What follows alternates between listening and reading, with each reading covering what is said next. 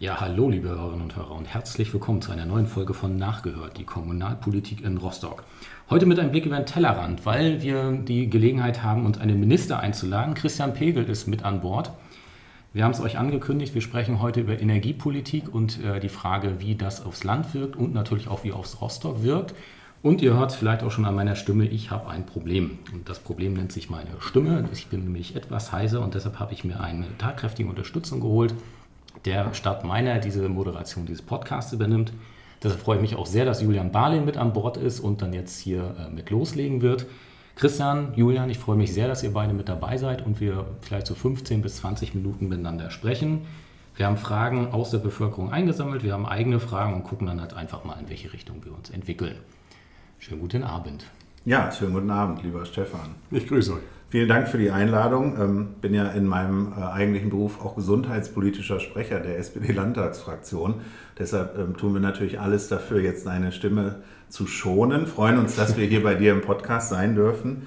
Christian Pegel, äh, stellvertretender Landesvorsitzender der SPD, aber auch Energieminister natürlich hier im, im Land und ähm, genauso energiegeladen unterwegs beispielsweise für das Thema Energiesysteme, Mobilität, Energieversorgung. Und da ähm, hast du ja, wir duzen uns, für alle, die sozusagen sich jetzt vielleicht wundern, ähm, wir duzen uns, ähm, ein Thema auf der Agenda, was im Augenblick in aller Munde ist. Ähm, Fridays for Future, Demonstrationen, es wird über das Klima ähm, äh, diskutiert hoch und runter und auch die SPD hat sich in ihrem Regierungsprogramm für die MV-Wahl am 26. September klar positioniert. Sagt, wir wollen, dass Mecklenburg-Vorpommern bis 2040 ähm, CO2-neutral ist und sich also wirklich vollständig ohne schädlichen CO2-Ausstoß versorgt. Sagt aber eine zweite Sache, das Ganze soll sauber sein, das soll sicher sein und es soll aber auch sozial verträglich sein. Da hört man ja schon raus, die SPD versucht die ja, vielleicht auch Sorgen, die Vorbehalte, die Ängste der Menschen, wenn es um das Thema Klima- und Umweltschutz geht, irgendwo aufzugreifen, eine Antwort zu geben. Wie ist das gemeint? Das beschreibt ein bisschen den Spagat, den wir gehen wollen und den wir auch gehen müssen. Ich bin überzeugt davon, dass du Energiewende, Klimaschutz nur hinkriegst mit breiter Unterstützung der Menschen, wenn es gelingt, dass sie trotzdem noch ähm, bei der Heizungsrechnung, bei der Stromrechnung mit dem, was da steht, klarkommen. Wir haben ja jetzt manchmal schon Kritik, ob es nicht schon ein bisschen zu ausufernd ist, gerade beim Thema Strom. Ähm, ich würde mal umgekehrt dafür werben, dass wir uns deshalb bewusst fürs Jahr 2040 entschieden haben. Es gibt ja manche, die sagen, das muss doch aber schon 35, 32, 31 gehen. Je ruckartiger ich so eine Systemverschiebung vornehme, desto erheblicher wird das in die Kostenlast gehen. Und umgekehrt muss es ja auch noch technisch machbar sein. Von daher ist 2040 auch schon im Übrigen hoch ambitioniert und das wird man dann 40 und 45 in der Bundes Bundesrepublik Deutschland ja insgesamt auch erstmal umsetzen in einem hochindustrialisierten äh, Land.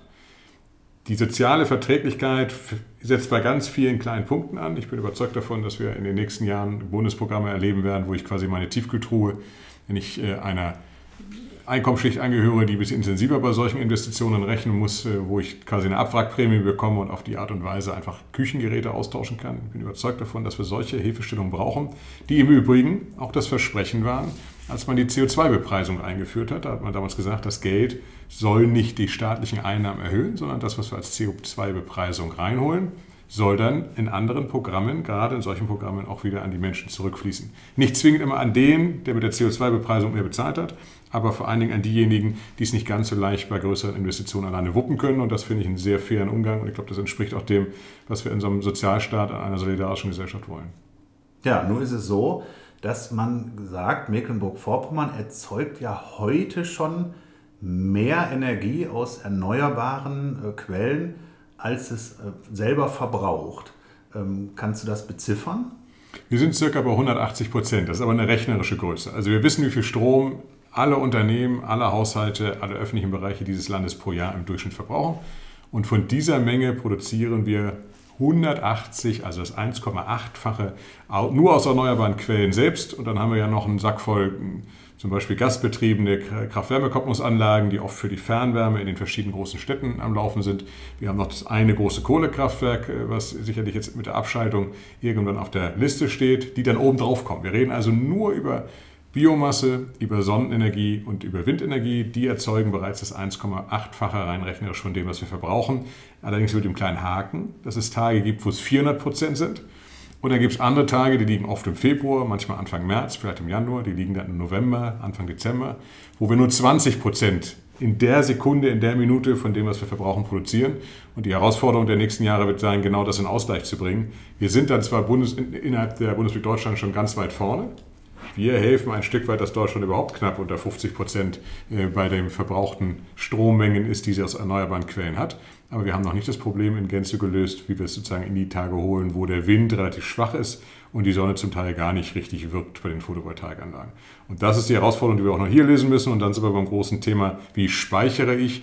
Und bei der Speicherung treibt mich vor Dingen alles um, was rund um die Überschrift Wasserstoff passiert. Ich glaube nicht an die Batteriespeicher in diesen Dimensionen.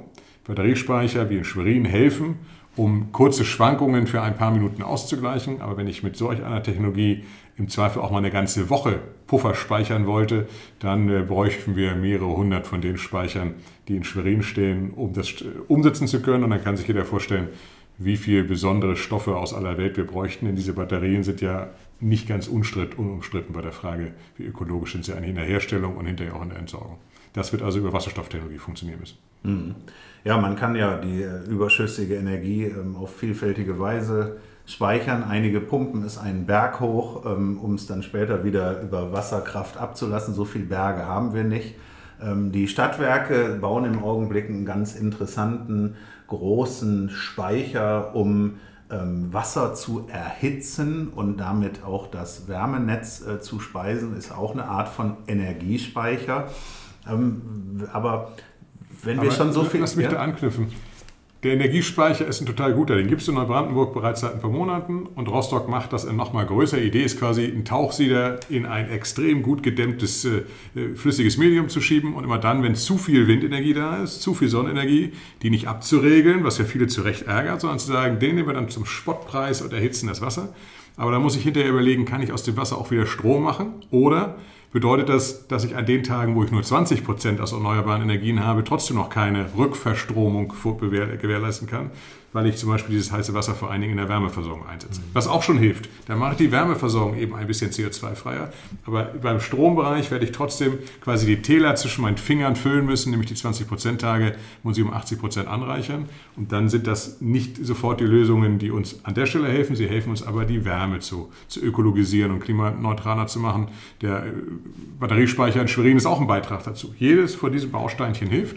Und im Übrigen ohne die Stadtwerke hier im Land wären wir deutlich weniger weit. Das sind schon unsere großen Treiber bei diesen Ideen.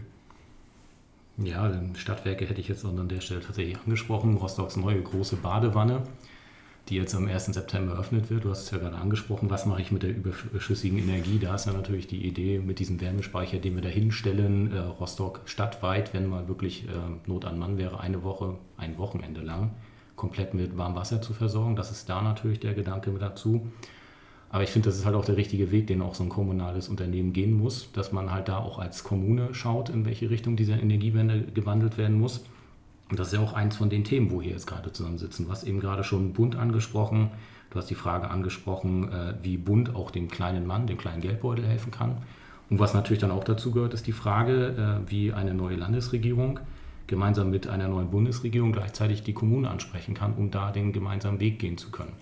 Wir haben hier mal äh, in der Bürgerschaft Rostock das Thema auch gehabt, als der Wärmespeicher äh, angesprochen wurde, auch um die Kostenfrage des Wärmespeichers äh, diskutiert wurde, wo natürlich dann auch die Extrempunkte der politischen Willensbildung zwischen brauchen wir gar nicht, weil es ist sehr teuer.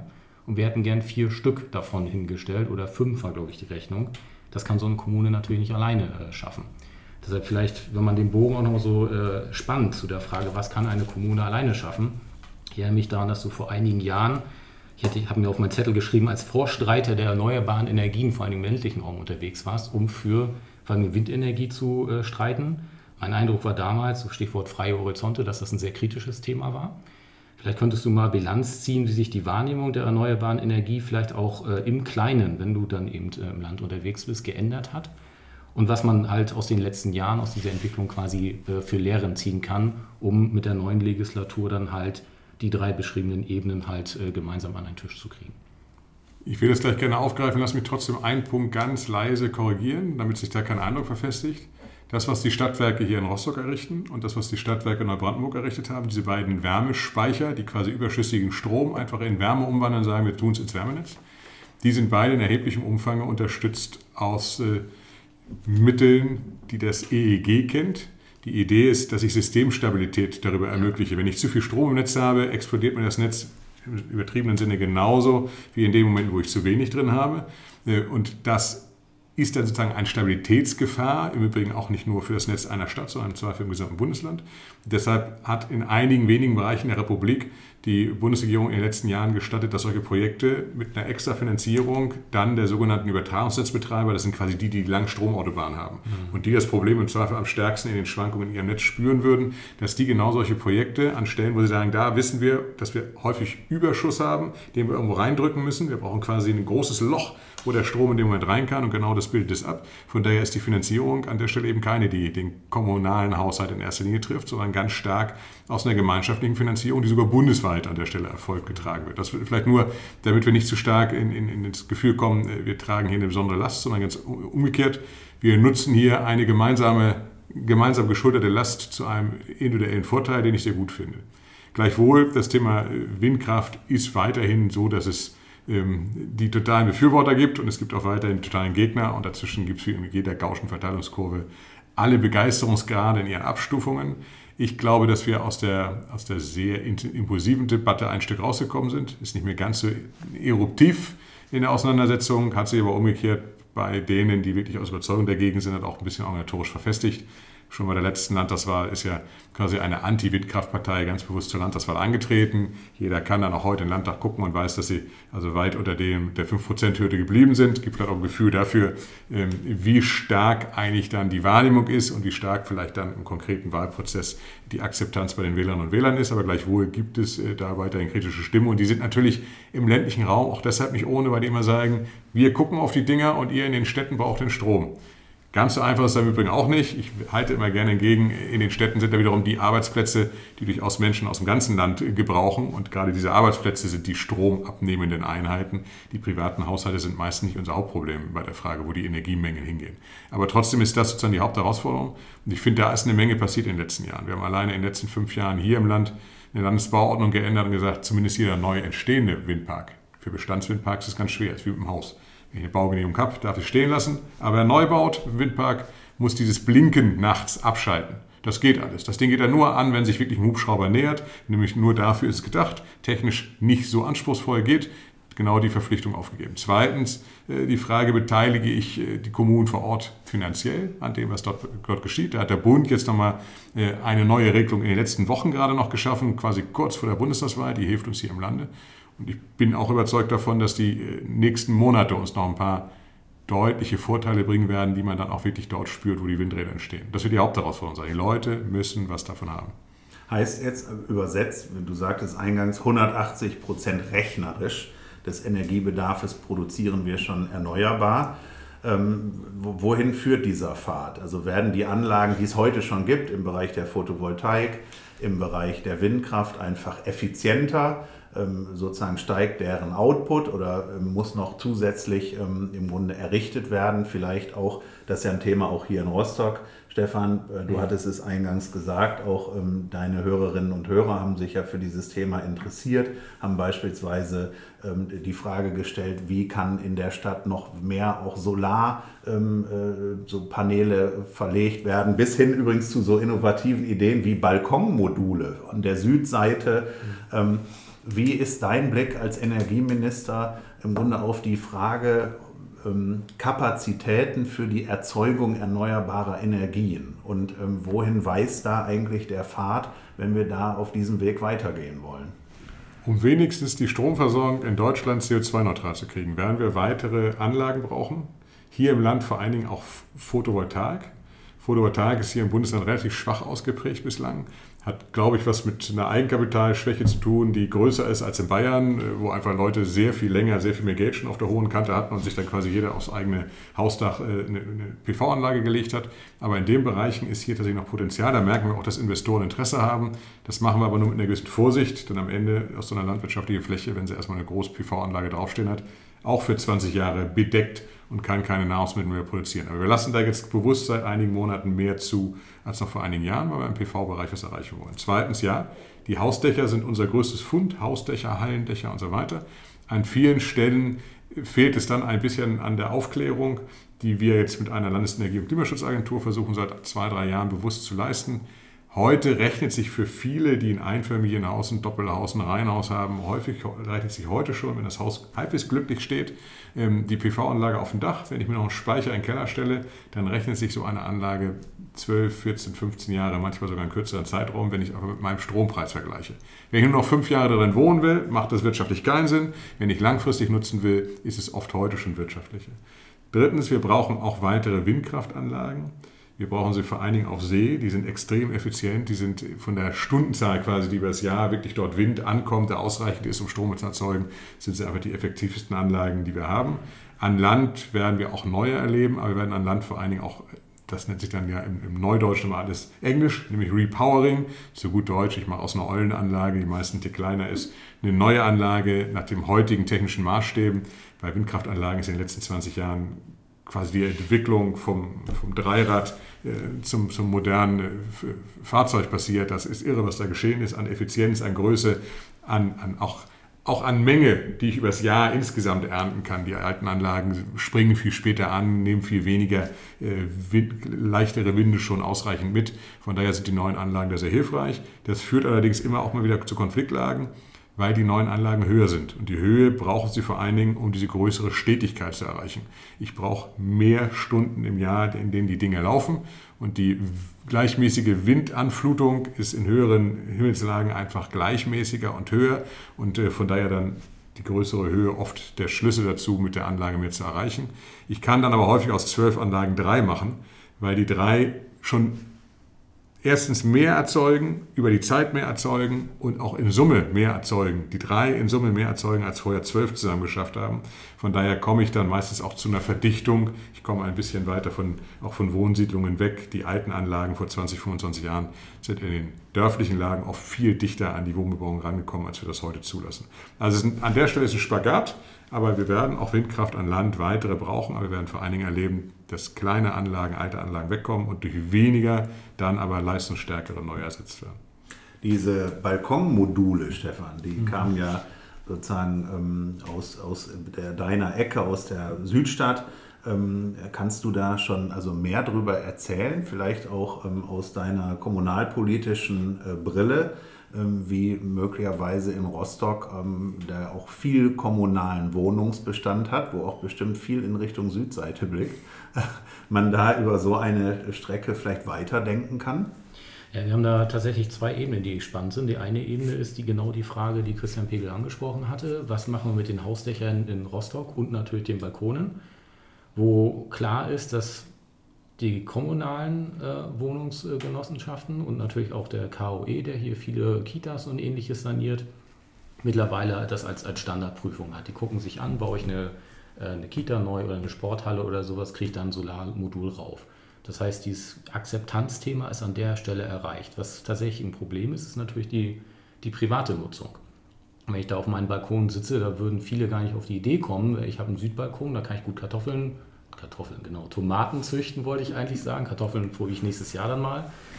Äh, aber es würden sehr wenig Leute auf die Idee kommen, halt tatsächlich da Solarmodule ranzupacken. Und das, äh, daraus hat dann tatsächlich ein User geschrieben, dass es in Freiburg, klar, Freiburg hat einen ganz anderen finanziellen Rahmen als Rostock, äh, sogar ein Förderprojekt gibt, wo die Stadt die Anschaffung von solchen Modulen mit unterstützen kann. Das ist natürlich eine sehr charmante Geschichte. Man muss ja nun mal durch die Südstadt oder auch durch die KTV fahren und sich dann halt angucken, wie Balkone da Richtung Süden sind. Das ist nicht wenig Fläche, wenn man das mal zusammenzählt. Aber Einzelpersonen können das nicht bezahlen. Und die Kernfrage ist natürlich dann, ob die Kommune, ob das Land, ob der Bund oder mehrere zusammen das unterstützen können oder das in den Blick richten können, dass wir nicht nur über Dächer reden, sondern halt auch tatsächlich über äh, horizontale, nein, über vertikale Flächen, äh, die mhm. halt da, wie diese Balkone zum Beispiel ansprechbar waren. Ob das beispielsweise, ich versuche es mal eine Frage zu äh, schieben, ob das schon irgendwie Thema ist, äh, quasi städtische Energiewirtschaft in die Richtung auch einen Blick zu fokussieren.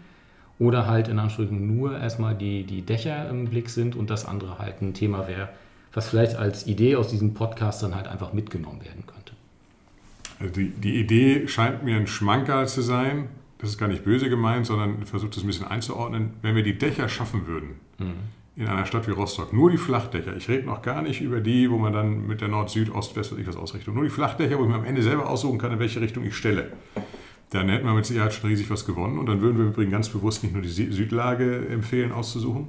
Zur Mittagszeit bei guter äh, Sommerlage können wir uns vor Strom, ich habe vorhin die 400 Prozent und mehr schon angesprochen, kaum retten. Äh, sondern wir brauchen eigentlich auch bewusst Photovoltaik, die ein bisschen andere Ausrichtungen sucht und dann vielleicht auch erst um 12 Uhr richtig intensiver beginnt, aber sich bis 15.30 Uhr durchzieht, damit ich so einen, so einen Mittagsbuckel oder so eine Mittagswelle äh, versuche ein bisschen runterzuführen. Zweitens, bei großen Anlagen lohnt es sich eher, sie mit dem Speicher zu kombinieren. Mhm. Äh, und ich muss jetzt ein bisschen aufpassen, dass wir nicht mit vielen, vielen, vielen, vielen kleinen Initiativen die, die, die Mittagswelle noch höher machen, die ich aber nicht, nicht besser abgenommen bekomme, sodass wir im Zweifel noch mehr Windräder abregeln, um dann viele kleine PV-Anlagen zum Zuge kommen zu lassen.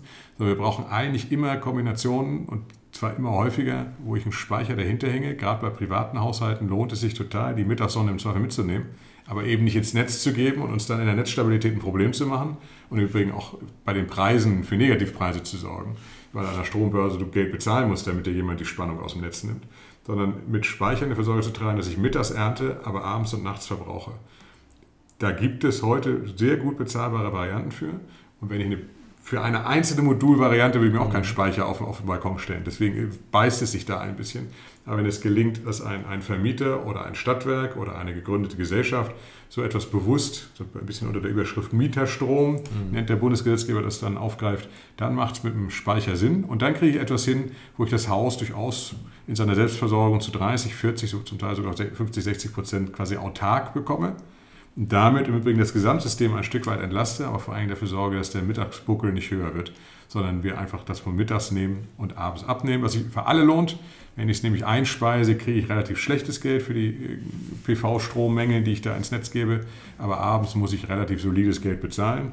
Und deswegen rechnen sich meistens auch die Speicher relativ schnell, weil ich äh, einfach gegenhalten muss, was bekäme ich mittags und was zahle ich abends. Und wenn ich äh, die Differenz dazwischen angucke, dann habe ich relativ schnell, meinen Speicher drin und kriege auf die Art und Weise dann Nutzen für alle hin und für mich selbst einen wirtschaftlichen Nutzen.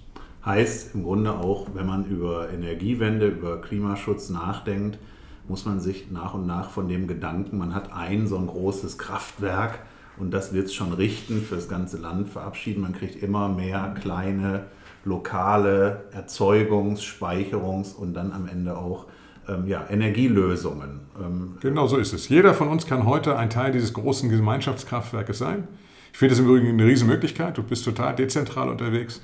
Wir sind nicht mehr von wenigen Monopolisten abhängig. Das ist auch ein Stück weit eine Demokratisierung eines Marktes. Aber wir lösen uns von den Großkraftwerken. Es sei denn, das ist in Europa jetzt auch nicht, so, nicht zu Ende ausgefochten, ich gucke eben nur auf Klimaneutralität und dann bin ich ganz schnell wieder bei Kernspaltung als Energieerzeugungsform, die ja manche europäische Nachbarn favorisiert. Dann bin ich bei Großkraftwerken. Ich glaube, das ist auch politische Mitbewerber. Ich, auch politische Mitbewerber bei Deutschland, keine Frage. Ich glaube, dass wir mit dem deutschen Weg einen klugen Weg gehen, weil ich mehrere Jahre im Bundestag und Bundesrat mitwirken durfte bei der bei so einer Kommission, die das Endlager, die Endlagersuche nur vorbereiten sollte. Da sind mir Zahlen in die Ohren geflogen, die mich heute noch mit den Ohren schlackern lassen. Das ist für mich keine Variante, aber dann bin ich genau bei dieser sehr dezentralen Lösung, die auch nur funktioniert, wenn übrigens alle mitmachen. Solange Bayern zwar laut den Löwen brüllt, man wolle klimaneutral werden, aber Windkraft faktisch über gesetzliche Regelungen verhindert, ähm, passiert etwas, was dann dazu führt, dass einige nicht mitspielen. Und das können wir uns auf Dauer nicht leisten. Wir werden voraussetzen müssen, dass alle Bundesländer mitziehen. Mhm. Ein Gedanke, der viele umtreibt, ist ja, Klimaschutz, das ist gut und schön. Niemand will Überschwemmungen, niemand will Dürreperioden. Alle wollen auch, dass die Kindeskinder noch äh, glücklich auf diesem Erdball leben können. Und gleichzeitig hat natürlich jeder auch sein Leben, sich guckt in sein eigenes Portemonnaie. Ähm, was ist denn auch die Perspektive der SPD dafür wirklich zu sorgen, dass die Menschen mit einem niedrigen, mit einem mittleren Einkommen sich in Zukunft, also auch bei dem ganzen Wandel, der jetzt stattfinden wird, wirklich ihren Strom werden leisten können, dass sie sich die warme Wohnung werden leisten können. Da ist unser Eindruck ja manchmal, ähm, dass da auch ähm, in der Politik von einigen Kräften so ein bisschen leichtfertig drüber hinweggegangen wird. Es gibt so nur dieses eine Ziel, der Klimawandel muss gestoppt werden, koste es, was es wolle. Und wer sich dann eine schöne warme Heizung leistet oder einen Strom, der ist doch super. Und die anderen, naja gut, die müssen sich diesem Ziel halt unterordnen. Das so, haben, so ist ja unser Ansatz nicht. Wir wollen es ja verbinden miteinander. Ähm, was ist deiner Meinung nach dafür die Voraussetzung, dass das auch wirklich klappt? Weil dieses Versprechen müssen wir den Menschen ja geben. Also es hat ja offenbar auch schon Beteiligte gegeben, ich habe das immer gar nicht aktiv in Erinnerung, sondern lese das jetzt immer mal, die auch in der Vergangenheit versprochen haben, Energiewende kostet jeden Haushalt nur so viel wie eine Kugel Eis. Das haben wir mit Sicherheit nicht geschafft, das halte ich auch für, für kreuzgefährlich.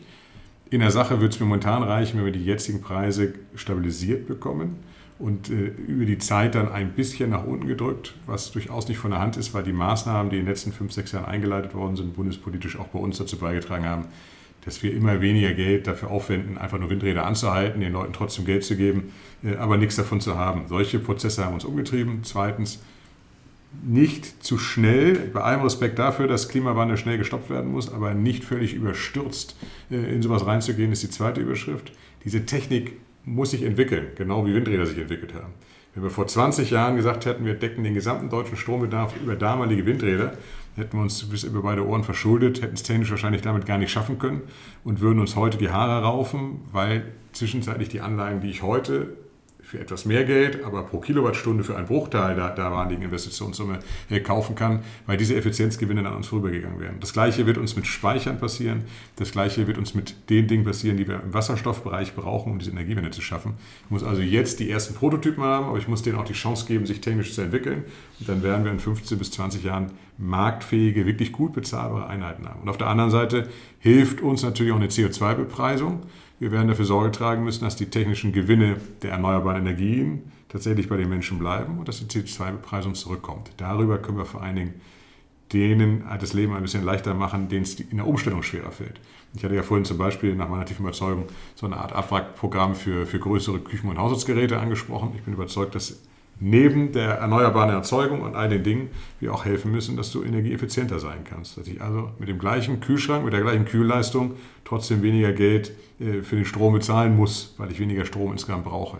Und äh, diese Punkte Energieeffizienz, die wird der Staat viel stärker bei kleineren Einkommensgruppen, Einkommensgruppen, die einfach so eine Investition nicht mal eben im Vorbeigehen hinbekommen, äh, genau die wird er unterstützen müssen. Mhm. Da liegt nach meiner Überzeugung ein großer Schlüssel, um das sozial ausgewogen zu halten. Und umgekehrt, über die CO2-Bepreisung werde ich auch manchen Haushalt, der mit dem Geld nicht ganz so sorgsam umgehen muss, äh, erfassen weil er sehr viel selbstverständlicher weiter in größerer Weise Mobilität oder ähnliches in Anspruch nimmt und über die CO2-Bepreisung dann eben auch auf die Art und Weise stärker dazu beiträgt. Mhm.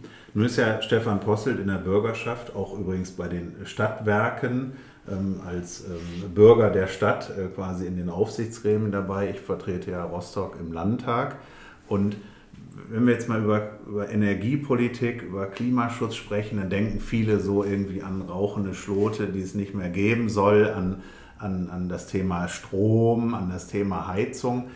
Uns beschäftigt hier in Rostock natürlich auch nochmal, welche Chancen ja, verbindet sich eigentlich, verbinden sich mit dem Thema. Weil die Zukunft, wenn man gerade sagt, CO2-Ausstoß wird teuer sein, ähm, es verschwindet ja nicht die Industrie, die auch Strom braucht für die Produktion. Ähm, äh, die ganzen ähm, technischen Innovationen, die müssen in die Anwendung kommen. Es müssen Speicher gebaut werden. Es müssen äh, Wandler von erneuerbaren Energien in Speicher, äh, Methanol, was weiß ich, Wasserstoff, Ammoniak, was es da alles gibt, gebaut werden. Es müssen Windparks weiterentwickelt werden. Inwieweit siehst du, sieht auch die SPD hier im Land eigentlich dieses Thema Klimawandel auch als wirklich mal die Möglichkeit mit Rostock unser Überseehafen spielt ja eine Rolle, ähm, aber auch als Land, nicht nur mit den schönsten Stränden und den freundlichsten Menschen, sondern auch wirklich mit dem Standortvorteil durch saubere Energie ähm, einen großen Schritt nach vorne zu kommen, auch nicht nur bei der Wertschöpfung, auch bei den Arbeitsplätzen. Also wir sehen im Bereich der Windkraft, der an Land genau wie auf Wasser, schon heute ja einen riesigen Industrialisierungsprozess, der stattgefunden hat. Also das ist schon ganz beachtlich. Wir können heute quasi an Land ich sage mal ein bisschen salopp, von der Wiege bis zur Ware die gesamte Wertschöpfungskette abbilden. Da ist von der Produktion, von der, über die Planung bis hin zum Bau, zur Unterhaltung, zum Betrieb alles dabei. Und äh, auf der anderen Seite ähm, sehen wir, dass beim Thema Wasserstoff Riesenchancen im Norden liegen, weil wir einfach die Strommengen generieren, die ich umwandeln will. Und dann kann ich an solchen Standorten, da sehen wir momentan auch bundesweit eine große Aufmerksamkeit auf den ganzen Norden. Und Rostock hat da mit seinem, Rost, mit seinem Hafen ein bisschen die Pool-Position sich erarbeitet, weil einfach eine Menge Protagonisten zusammenarbeiten. Die Idee mit den Forschungseinrichtungen, dem Hafen und Unternehmen ist, hier zu zeigen, wie ein Offshore-Windpark mit einem Elektrolyseur, also einem Umwandler von Strom in Wasserstoff, der dafür Sorge tragen kann, dass man auf einmal die großen Industriegebiete, ich sag mal, in den südöstlichen Bundesländern versorgen kann, indem ein Dritter darüber nachdenkt, ob er eine bisherige Gaspipeline in eine Wasserstoffpipeline umwandelt und in Sachsen-Anhalt, in Sachsen die großen Chemie- und Industriebereiche damit versorgt werden. Dann habe ich aus dem Strom schon ein bisschen mehr Wertschöpfung gezogen. Bin überzeugt davon, dass die nächsten Schritte sein werden, stärker auch noch diese Geräte hier zu entwickeln. Du wirst erleben, dass auf der einen Seite die Technik da, wo sie entwickelt worden ist, auch Stück für Stück in die Produktion geht. Und zum Zweiten, dass Unternehmen in den nächsten Jahren, wenn sie neu ansiedeln wollen, schauen werden, wo habe ich eigentlich gesichert Wasserstoff, grünen oder klimaneutralen Wasserstoff in großen Mengen, wenn das für meine chemische oder industrielle Produktion relevant ist. Und der Rostocker Hafen bereitet sich genau deshalb mit langfristigen quasi Flächenvorsorgen vor. Wo man dann sagen muss, dann stehen hier auch entsprechende Hektargrößen zur Verfügung. Denn wenn man in Brandenburg schaut, was Tesla dann auf einmal von jetzt auf nun brauchte, dann zeigt sich auch, wenn sowas kommt, dann kommt es meistens auch mit einer gewissen industriellen Größe. Und darauf müssen wir uns vorbereiten. Aber da sind genau die Chancen drin, die für Arbeitsplätze, für einen Wissenschafts- und Arbeitsstandort und Wirtschaftsstandort eine Rolle spielen. Ja, das wäre in der Tat nicht nur für Rostock, sondern auch für unser Land ein Gewinn, wenn energiesparsam sein, wenn Klimawandel bekämpfen, nicht nur was mit der, mit, dem, mit der Heizung und mit dem Strom zu tun hat, sondern auch wir die Chancen als Land wirklich nutzen und da gemeinsam vorankommen. Ich glaube, das wäre in unser aller Sinne. Ähm, und damit haben wir, glaube ich, obwohl wir wissen, dass wir dieses Thema noch einen ganzen Abend lang besprechen könnten, schon mal einen ganz schön großen Energiebogen geschlagen. Ähm, und ich darf das Wort ähm, an Stefan Possel zurückgeben, der in der Zwischenzeit seine Stimme wieder durch ähm, das intensive Lutschen von Hustenbonbons und das Trinken von Kräutertees wieder auf Vordermann gebracht hat. Und ja, vielen Dank, dass wir in deinem Sendestudio hier uns versammeln durften. Ja, vielen Dank. Ich danke äh, natürlich auch sehr. Ich möchte vielleicht noch eine letzte Frage stellen, weil die quasi immer an alle Gäste gestellt werden, lieber Christian Pegel. Die, die Frage wäre halt, was du dir, wenn du mal in deinem Geiste dann in deine Profession als Landesminister schaltest, am meisten von der Rostocker Kommunalpolitik zu dem, was wir jetzt gerade besprochen haben, wo wir jetzt schon nervös auf die Uhr gucken und feststellen, oh Gott, oh Gott, das wird ein doch eher längerer Podcast. Was würdest du dir am meisten von der Rostocker Kommunalpolitik im Thema in erneuerbare Energie, Energiewandel wünschen? Das, was mir am intensivsten in Rostock wünsche, ist, dass man Hafen, Wohnungswirtschaft und Stadtwerke stärker als, als Einheit sieht. Das sind natürlich getrennte Gesellschaften, aber die haben unterschiedliche Stärken. Und wenn es gelänge, dass der eine seine Stärken für die anderen nutzt und die Stadt noch stärker koordiniert, dass das auch geschieht. Also mein Stichwort von vorhin Mieterstrom. Photovoltaik auf dem Dach und die Mieter drunten kriegen richtig geilen, günstigen Stromtarif aus genau diesen Strommengen da oben geschöpft werden. Dann haben auch die, die kein Eigenfamilienheim haben, die Chance von dieser Energiewende, von einem Speicher, einer PV-Fläche auf dem Dach zu profitieren. Aber dann kann es durchaus wertvoll sein, wenn die Stadt versucht, die Stadtgesellschaft, die verschiedenen Protagonisten zusammenzuschrauben und die, die Strom ernten und verteilen besser können, machen es dann auch auf den Dächern quasi der anderen umgekehrt. Und die anderen geben ihre Dächer aber auch denen, die mit Stromerzeugung, mit Strom ernten, mit Strom weiterverteilen, gut unterwegs sind. Meine Hoffnung wäre, dass da durch eine Riesensynergie drin steckt und übrigens auch eine Riesenakzeptanz. Auf einmal haben die Leute in allen Bereichen einer Stadt was davon und nicht nur dort, wo sie ein Eigenfamilienhaus haben und sich das selbstbestimmt organisieren können. Dieses Plädoyer nehmen wir sehr gerne an. Ich danke euch nochmal, dass ihr euch die Zeit genommen habt. Liebe Hörerinnen und Hörer, wir kommen zum Ende. Allerdings eine letzte Bitte habe ich auch an euch. Wir sind äh, natürlich nicht in einer politisch unbedeutenden Zeit, das muss man so klar äh, feststellen. Ihr seht die ersten Materialien in den Briefkästen, die Laternen draußen sind etwas anders dekoriert als sonst. Alles läuft auf den 26.09. zu. Da haben wir eine Bundestagswahl, wir haben eine Landtagswahl. Ihr entscheidet also gleich zweimal wer äh, die Politik nach vorne bringen soll, auch natürlich im Thema Energiepolitik äh, die Akzente setzen soll. Meine Bitte ist, geht wählen. Macht die Briefwahl, die jetzt schon läuft. Es ist ganz wichtig, dass äh, möglichst viele sich da beteiligen.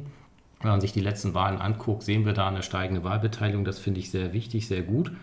Und ein sehr spannender Faktor, finde ich, ist, dass die Briefwahlen auch insgesamt bei den letzten Landtagswahlen stark gestiegen sind.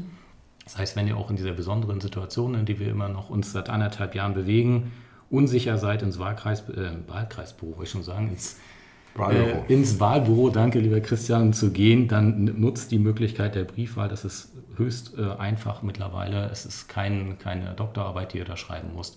Geht wählen und überlegt euch bis dahin, winkt mit dem Soundfall, wem man vielleicht wählen kann, wie man die Vertrauen aussprechen möchte. Ich danke euch für eure Zeit. Wir schauen mal, ob wir Christian vielleicht noch ein weiteres Mal irgendwann eingeladen bekommen, weil wir viele Themen nur angeschnitten haben und man auch nochmal ein bisschen tiefergehend diskutieren möchte. Aber an dieser Stelle machen wir heute hier einen Punkt. Ich wünsche euch einen schönen Abend, einen schönen Tag, ein schönes Wochenende und tschüss. Tschüss. Tschüss.